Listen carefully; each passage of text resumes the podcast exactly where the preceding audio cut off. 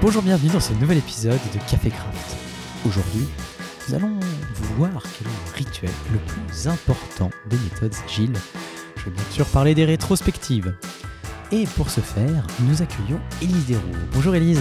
Bonjour Thomas. Alors, euh, Élise, tu es euh, product owner, PO, tu viens du monde développeur et ça fait euh, quoi, deux ans, je crois, que tu es, product owner, c'est ça? Bien sûr, ouais, bientôt Voilà. deux ans. Voilà, et donc aujourd'hui, nous t'accueillons euh, donc pour aborder euh, le sujet des rétrospectives. Euh, alors, c'est un épisode Back to Basics aujourd'hui, donc euh, on va partir de, de la base. Alors, du coup, Élise, euh, dis-moi, pourquoi est-ce qu'on fait des rétrospectives? Donc les rétrospectives sont, un- enfin, est un rituel clé de l'amélioration continue dans les équipes agiles. Elles permettent d'être, aux équipes d'être auto-apprenantes. En fait, d'un- d'une rétrospective à l'autre, va- Auto-apprenante, ça veut dire quoi?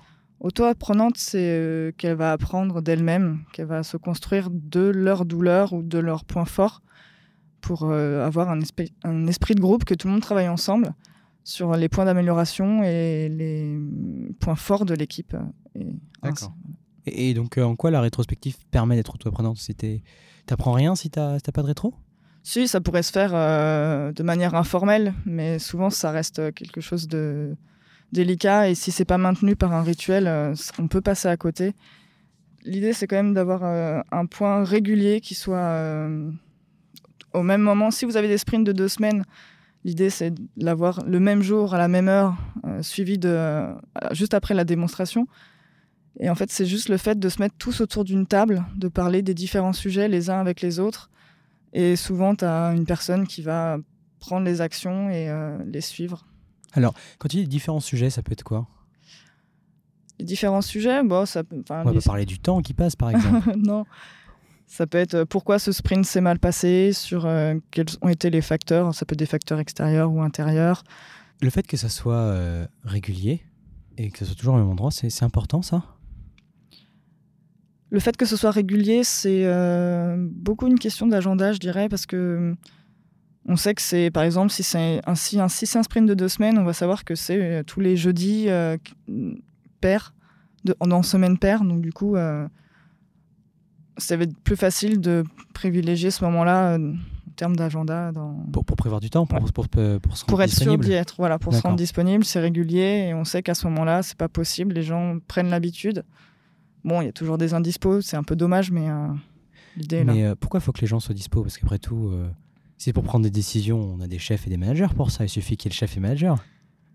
Euh, oui, mais les chefs et les managers sont pas forcément dans l'équipe. Enfin, c'est pas forcément les sprinters qui. euh, quand je dis les sprinters, c'est euh, les membres de l'équipe qui participent au sprint, que ce soit du cadrage jusqu'au déploiement. Pourquoi est-ce que c'est important qu'il y ait toute l'équipe? Ce qui est important, enfin, il doit y avoir toute l'équipe parce que en général, c'est le moment où il y a des décisions communes, euh, des actions communes, et chacun a des idées, chacun a une vision. Et l'essentiel aussi, c'est de les partager et de trouver euh, des compromis, des consensus qui sont euh, partagés par tout le monde, que tout le monde puisse aussi s'impliquer dedans, que tout le monde puisse tout simplement s'exprimer. C'est un peu le moment où on, a une libération de parole. L'idée dans les rétrospectives, c'est pas de dire bah c'est de, de la faute d'un tel ou euh, ou c'est à cause de ça. L'idée c'est euh, de vraiment trouver les axes d'amélioration euh, en mode on est une équipe, on a eu cette difficulté pendant ce sprint. Et là l'idée c'est vraiment de se dire bon ok c'est cool c'est passé maintenant on fait quoi? Et c'est trouver l'action qui améliorerait ça.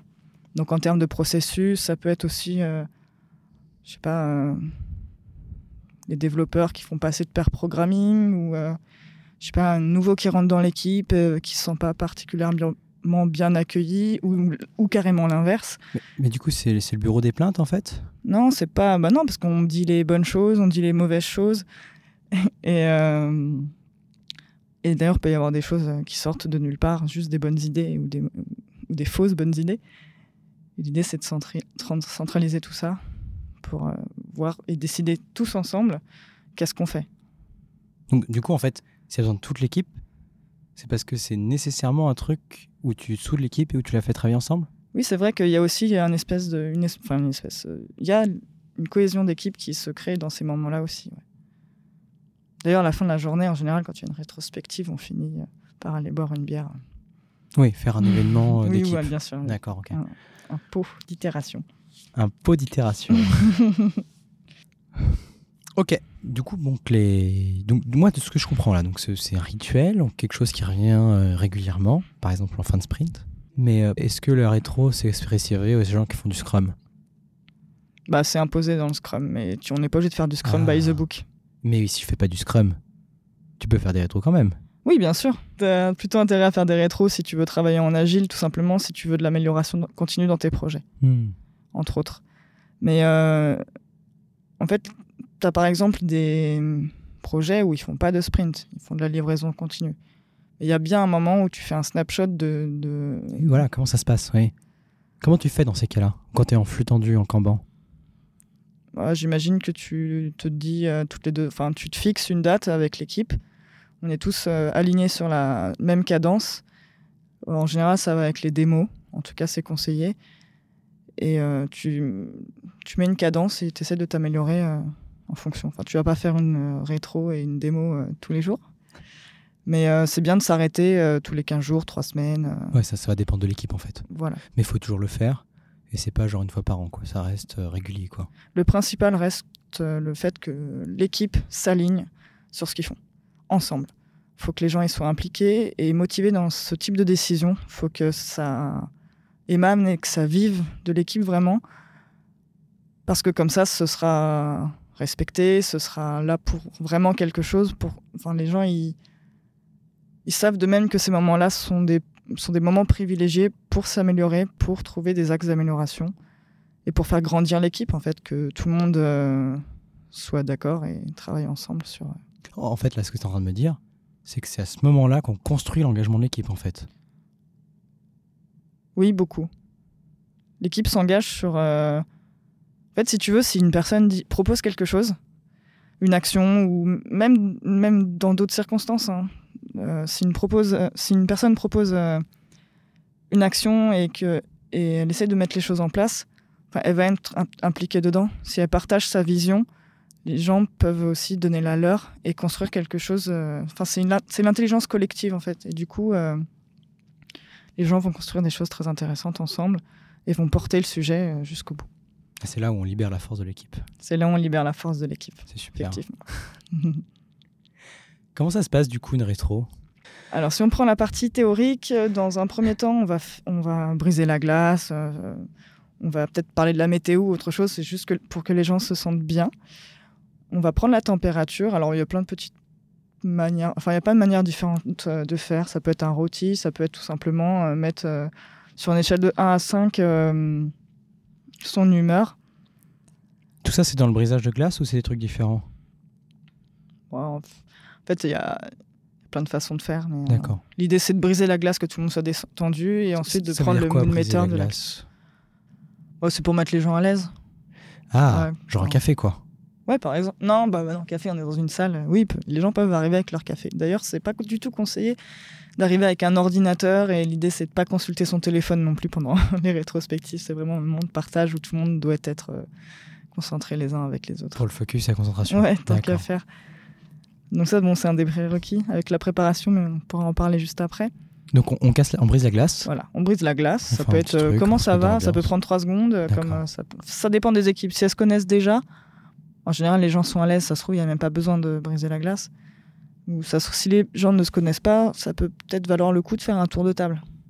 Bon, a priori, c'est une rétrospective, c'est des rituels réguliers, donc à terme, on se connaît. Tu m'as dit prendre la température, l'ambiance, l'humeur. C'est quoi ça?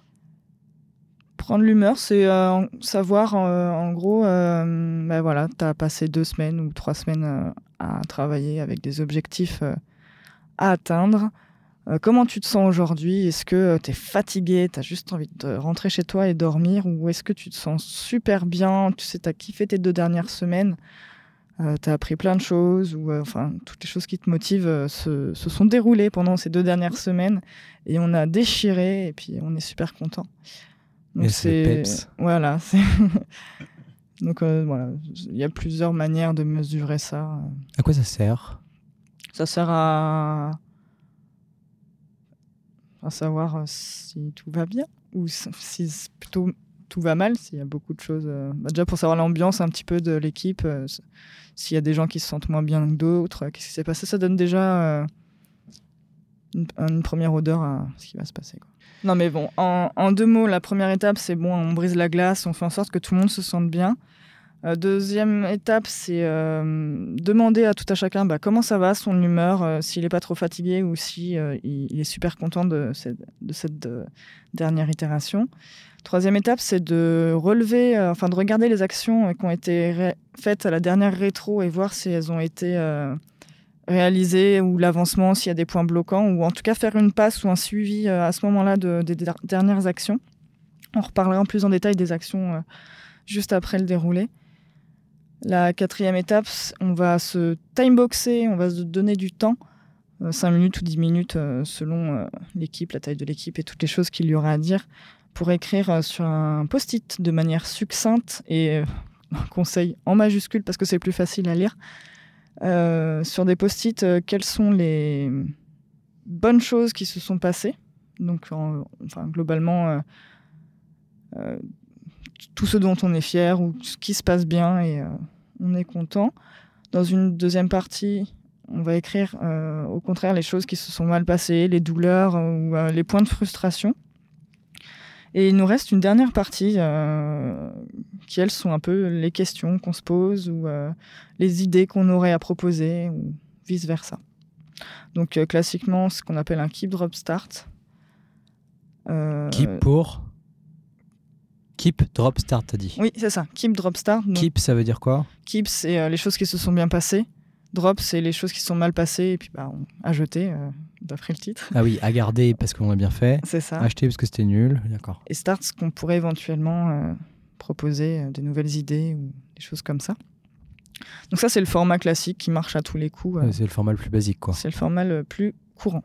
Courant, d'accord. Enfin, pas fait 50 000 projets, mais en tout cas, c'est le format le, plus facile à mettre en place et il y a moins de préparation, hmm. moins de temps de préparation. Et c'est pas un peu fastidieux du coup? Paralyse de tout ce qui va passer, euh, il peut se passer plein de choses. Bah, je trouve que c'est un moment assez intéressant parce que finalement, tu fais le bilan quand même sur euh, ce temps passé. En fait, on, enfin, à ce moment-là, la, la table est un peu silencieuse et les gens réfléchissent, prennent du recul. Bon, qu'est-ce qui s'est passé? Quelles, sont été mes quelles ont été mes douleurs? Quels ont été mes moments euh, où, où j'étais heureuse, tout simplement, ou heureux peut mettre une musique d'ascenseur hein, si vous voulez. Ça, c'est déjà fait, mais ça déconcentre en général.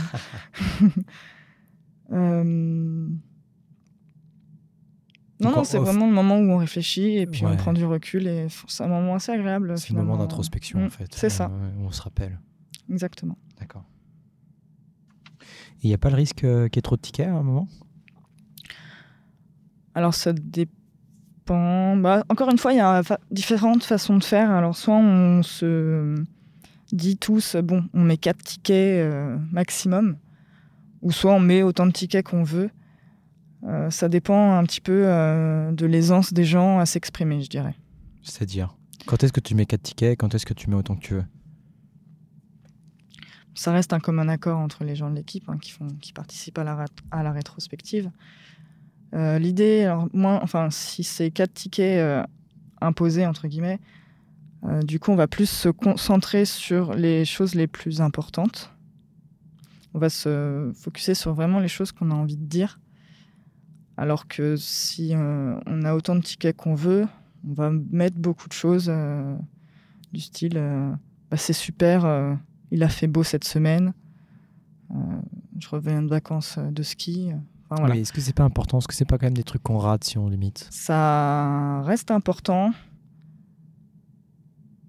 Mais en vrai, même si tu limites à 4 tickets et que la personne elle a quelque chose d'important, elle mettra 5 tickets. Hmm. Si c'est vraiment important. Mais euh, l'idée, c'est quand même de. Tu comptes sur les fraudeurs, quoi. bah oui et non, mais. Euh, ça dépend vraiment de comment ça se passe et du déroulé, parce que c'est vrai que si on n'a qu'une heure et qu'on est 15, euh, ça devient compliqué. Hmm. Parce qu'à un moment donné, il faut aussi s'exprimer sur les tickets. Donc, ah, C'est une contrainte de temps, du coup. Il y a aussi le timing qui rentre en jeu, oui. Si on a 10 tickets et qu'on doit expliquer 10 tickets et qu'on est 15 et qu'on a une heure, ça va être plus compliqué. Bon, après, il y a plein de façons de faire, hein, encore une fois. Hein. C'est soit on, après avoir écrit les tickets, soit on passe tous un par un et on parle explicitement et assez rapidement de chacun de ces tickets en les posant ou soit on les pose tous en même temps, et ensuite tu as l'animateur de la rétrospective euh, qui va un peu les regrouper par sujet, et puis euh, et, faire parler euh, des différents sujets. L'objectif, c'est quand même que les gens s'expriment, et mon avis, c'est de quand même laisser les gens s'exprimer sur chacun de leurs tickets. Ça fait du bien de vider son sac. Hein. C'est que bon, c'est pas rétrospective. Il y a pas, c'est pas, c'est pas un truc de psychologue, mais les gens doivent s'exprimer. En général, ça fait du bien. Donc c'est dommage de passer à côté. Après, oui, effectivement, il y a des contraintes de temps. Oui, finalement, si c'est là que se crée l'engagement de l'équipe, mm. tu serais bête en fait de diminuer son truc là parce que tu, tu bloques l'engagement de ton équipe en fait. C'est-à-dire que si tu dis, si je réduis ma rétro de 40 minutes, ils pourront bosser 40 minutes de plus. En vrai, si jamais, si jamais tu dis je vais réduire ma rétro de 40 minutes, histoire que mes développeurs puissent bosser 40 minutes de plus, en fait, tu leur, brises, tu leur brises tellement l'envie que c'est beaucoup plus que 40 minutes que tu vas perdre sur, sur ton sprint par au fait qu'ils seront moins engagés. Bah, il n'y a pas que ça. C'est-à-dire euh, Effectivement, il y a de l'engagement, mais l'engagement, je dirais qu'il se fait juste après. Là, on parle vraiment de l'expression euh, d'une douleur. Ouais. Euh, dire j'ai mal là. Et ensuite, l'action, ça va être bah, je mets un pansement ou euh, je mets du mercurochrome et ah n'importe quoi. Mais... voilà, je pense que l'engagement il se fait sur euh, ok, il y a un problème. Bah maintenant, euh, on a ça, ça, ça comme solution. On choisit une solution en équipe. Il y a quelqu'un qui porte le sujet. Et donc ça c'est la next step. Donc là, du coup, on a écrit nos post-it. Mm, mm. On les a, on a parlé. Du coup, on a écrit nos post-it. On les a exprimés pour partager. Et du coup, après, c'est quoi ces sortes d'actions euh, ensuite, on, donc on refait une passe sur. Euh, en général, on regroupe les sujets parce qu'il y a souvent des sujets communs entre les personnes. Ça reste une équipe, euh, ils traitent les mêmes sujets. L'idée, c'est d'un peu de les regrouper et de repasser un à un sur les sujets. Et bon, selon les, enfin, selon encore une fois, selon les formats, soit il va y avoir des groupes qui vont, enfin, soit on divise un peu l'équipe et chacun va travailler sur un sujet ou un autre, soit si, si le temps nous l'accorde, et euh, s'il n'y a pas trop de sujets, euh, parler des différents sujets et trouver des actions. Parfois, elles sont évidentes, et parfois, il faut refaire d'autres ateliers tels que les 5 pourquoi euh, ou, ou, des choses comme ça sur des sujets en particulier, parce qu'il y en a qui sont quand même très difficiles et pas évidents. C'est quoi un 5 pourquoi? Un 5 pourquoi, c'est. Tu prends un sujet, tu demandes pourquoi. quoi comme sujet? Tu peux donner un exemple? Bah voilà, bah on, va, on va essayer de faire un sujet, euh, bah, comment, pourquoi notre rétrospective, euh, elle n'est pas productive? L'idée, c'est de se dire, euh, bah, on n'en tire pas des réelles actions. On va se demander pourquoi. Donc pourquoi on ne se retrouve pas avec des réelles actions? Et là, on va trouver une réponse du style, je sais pas, ça peut être, bah, elles sont pas suivies. Ça veut dire que d'une itération à l'autre, on sait se rappelle même plus de qui lead euh, quelle action, et elles sont pas forcément réalisées, les gens sont pas forcément impliqués, ce qui est bien dommage, ce qui est un peu l'anti-pattern. Enfin bon, et du coup on arrive à, se poser, on a posé le premier pourquoi, donc là on va se poser le deuxième pourquoi, et en fait à terme de demander les pourquoi, on va, euh, on va arriver à la... Donc à chaque parce que, on lui répond un nouveau pourquoi pour essayer d'encore chercher plus loin, c'est ça? C'est ça. Ok. Donc dans nos actions, soit on propose directement, soit on se promet de faire euh, une réflexion. C'est ça. Ça peut être une action, faire un 5 pourquoi sur tel sujet. D'accord. Mm. Il y a quoi comme autre type d'action qu'on pourrait avoir? Je sais pas. Euh, souvent, euh, dans les actions qui remontent, c'est bon, il y a des actions qui sont vraiment liées à l'équipe, au fonctionnement de l'équipe, que ce soit process, que ce soit les méthodes, enfin soit du craftsmanship ou, ou des choses comme ça, mais mhm. tu as aussi les interactions avec euh, les, les, membres extérieurs de l'équipe. Tu as souvent des interactions donc, avec d'autres équipes euh, ou d'autres euh, personnes dont tu as besoin pour la réalisation de ton projet. Et en général, quand les communications sont pas en one-to-one, enfin quand géographiquement tu n'es pas au même endroit, c'est un peu compliqué. Donc souvent, il y a des problèmes de communication avec les équipes extérieures et c'est souvent des actions euh, aussi pour améliorer sa communication avec euh, les équipes euh, extérieures. Extérieures ou tout simplement. Et du coup, tu peux les inviter en rétro, ces gens-là aussi? Ça se fait? Bah après, euh, c'est- c'est plutôt recommandé d'avoir vraiment l'équipe elle-même. On évite. Bah, on évite parce que ça va faire quand même de- beaucoup de bruit. Après, ça se trouve, enfin, ça dépend des équipes, comment c'est l'organisation et plein de choses. hein, mais en général, c'est vraiment l'équipe elle-même, l'équipe qui sprint. Ça se trouve, enfin, parfois il y a des projets où ils sont tellement nombreux. Enfin, je sais pas, peut y avoir une équipe front, une équipe, une équipe back, et ils font chacun leur rétrospective euh, dans leur coin. Et bon, c'est mieux de les mélanger. Enfin, bon, après, c'est un avis. Mais euh, Vas-y, assume tes opinions. Tu es là pour parler. Ouais, ouais. avis. On n'est pas pour te faire une règle générale. hein, donc, n'hésite pas à dire euh, mon Mm. avis, c'est que voilà. Et puis, une fois que tu as dit mon avis, c'est que Mm. les gens ils, ils prennent, il n'y a pas de souci. Donc, ton avis, euh, voilà. Donc, pardon. Donc, euh, peut-être que les équipes back, équipe front et qui font des rétros chacun dans leur coin. Mais du coup, tu as au moins un représentant de chaque équipe dans ce cas, dans chaque rétro, non? Même pas forcément? Je sais pas trop comment ça se passe parce que moi je préfère tout simplement avoir une équipe front et back un peu full stack euh, parce que les principes c'est quand même d'avoir une équipe pluridisciplinaire. Et euh, vu qu'elle est auto-apprenante euh, en général, euh, même si t'es que front au début, bah, tu deviens front et back Hmm. à terme. C'est un Hmm. petit peu le principe de l'amélioration continue justement. Si tu veux que avoir une équipe qui fonctionne bien, chacun mélange ses compétences et à la fin tout le monde est trop fort. Du, du coup, euh, ok, d'accord, très bien, ok. Donc on fait des actions pour l'équipe, par l'équipe, pour l'équipe. Euh, les actions, on les distribue pas, c'est les gens qui les prennent du coup. Et après, il faut les suivre, tu m'as dit. Comment ça se passe? Euh, D'une rétro à l'autre, la deuxième ou troisième étape euh, que je vous ai dit tout à l'heure, c'était euh, justement euh, bah, faire un point sur les dernières actions qu'on a eues aux dernières rétrospectives, voir si la personne qui lead le sujet, bah, où est-ce qu'elle en est, est-ce qu'elle a fait des choses. Ça, c'est vraiment un truc que tu recommandes. On- au tout début, on suit les actions. Bah, après, encore une fois, il y a d'autres façons de faire, mais c'est un moyen très efficace voilà, d'une rétro à l'autre de voir euh, les actions qu'on a pris en compte et celles qu'on reporte. Euh, ça permet aussi d'avoir une, une deadline, en fait. Et, euh, du coup, c'est intéressant. Après, pareil, il faut qu'elle soit quand même smart. Il faut qu'on puisse euh, la mesurer. Il faut qu'elle soit réalisable. faut, Smart, euh, ça veut dire que faut que ce soit intelligent, faut pas que ce soit bête? Euh, Il y a une définition sma- euh, SMART, c'est euh, spécifique, mesurable, applicable, réalisable et euh, Et temporellement défini. voilà, c'est ça. Ouais. Je vais chercher un truc avec temps. Spécifique, mesurable, acceptable, réalisable et temporellement défini. Euh, ouais, en gros, des qualités, des qualités de quoi? D'une action? Ouais. À prendre, d'accord. Bah, après, si on se dit une action et que finalement euh, on ne sait pas quoi faire comme action, elle sera jamais réalisée. Ouais. Donc l'idée, c'est vraiment d'avoir bah, comme une user story des textes d'acceptance, quoi, des choses Ouais. qui, qui disent oui, bah, c'est bon, cette action elle a été faite. Après, l'action, ça peut être juste, bah écoute, il y a une réunion de planifier, euh, c'est fait, quoi. Ah, Euh. Où il y a un BBL, machin. Une euh, réunion, c'est une action, donc. Planifier une réunion, c'est une action. Ça dépend d'une action, mais ça peut être effectivement euh, l'objet d'une action. Prévoir une réunion, je sais pas, euh, présenter une épique, garder la vision, enfin, plein de choses. Ok, donc du coup, poursuivre les actions, donc le, à la rétro suivante. Et tu les affiches quelque part, peut-être? Alors déjà, elles sont... je suis assez friande du management visuel. Du coup, les actions sont entreposées sur, sur le board. Il y a un espace euh, dédié à cet effet. Donc euh, les actions qu'on a vues en rétro dernière sont affichées euh, visuellement sur, euh, sur le board. Euh, parfois, ils peuvent même, même être dupliqués euh, et collés sur euh, les écrans des personnes qui sont...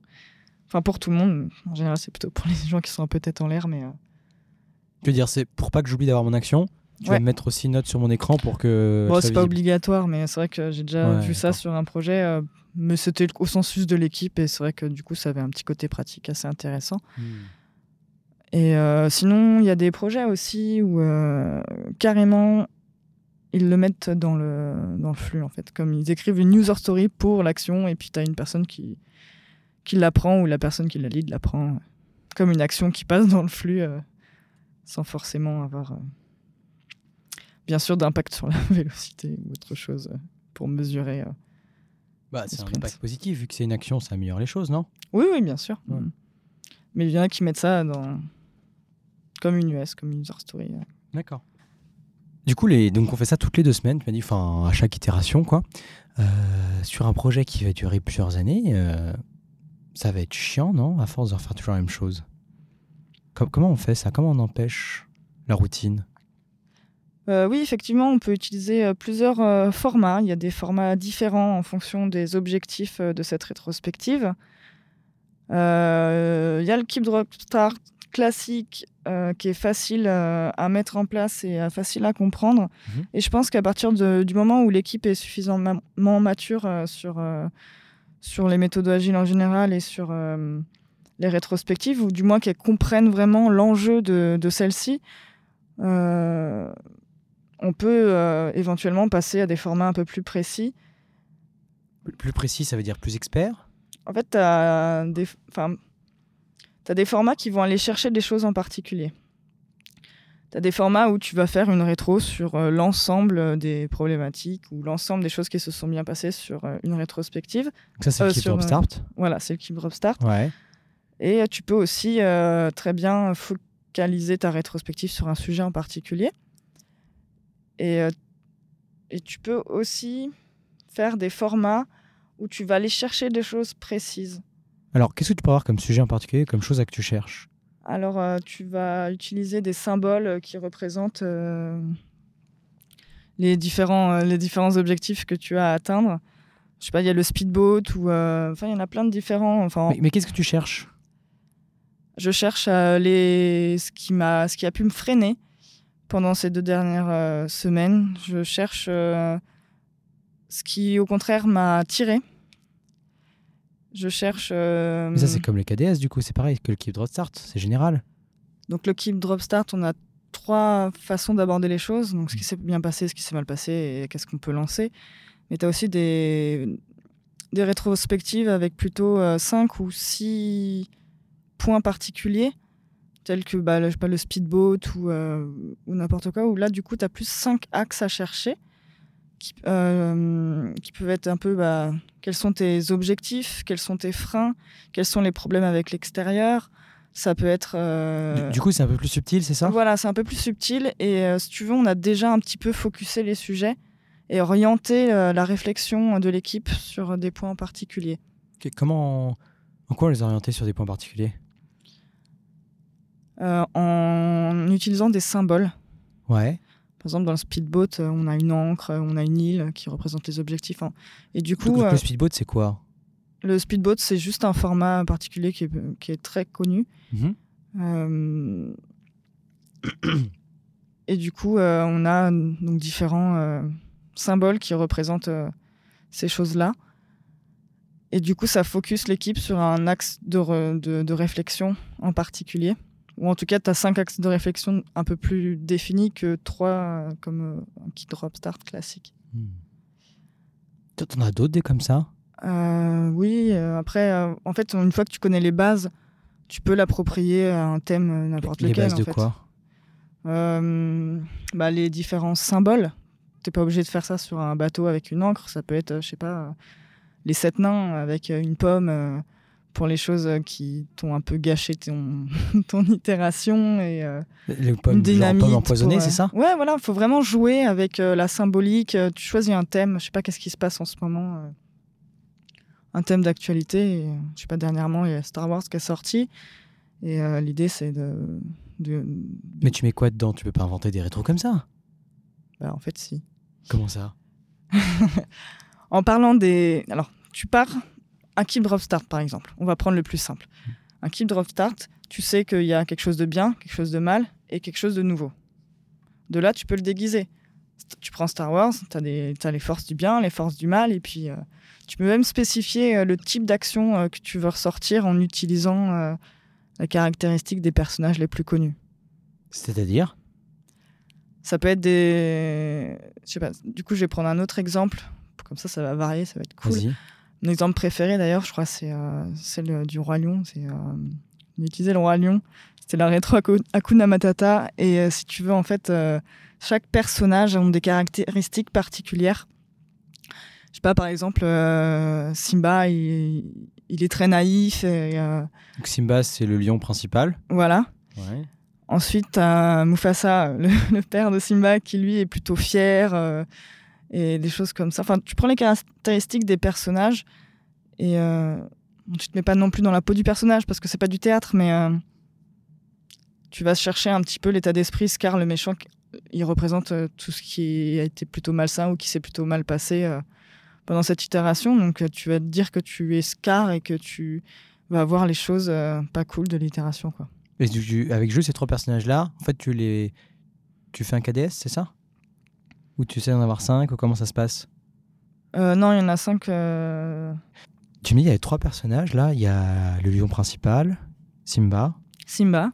Son père, Mufasa. Son père, Mufasa. Le méchant, Scar et Legend. C'est ça. Et il y a encore qui d'autre? A Timon et Pumba, les incontournables. Ils représentent qui C'est qui dans le, dans le film et qu'est-ce qu'ils représentent? Ils représentent euh, un peu la folie. Enfin, c'est les personnages un peu les plus, les plus fous, c'est ceux qui osent.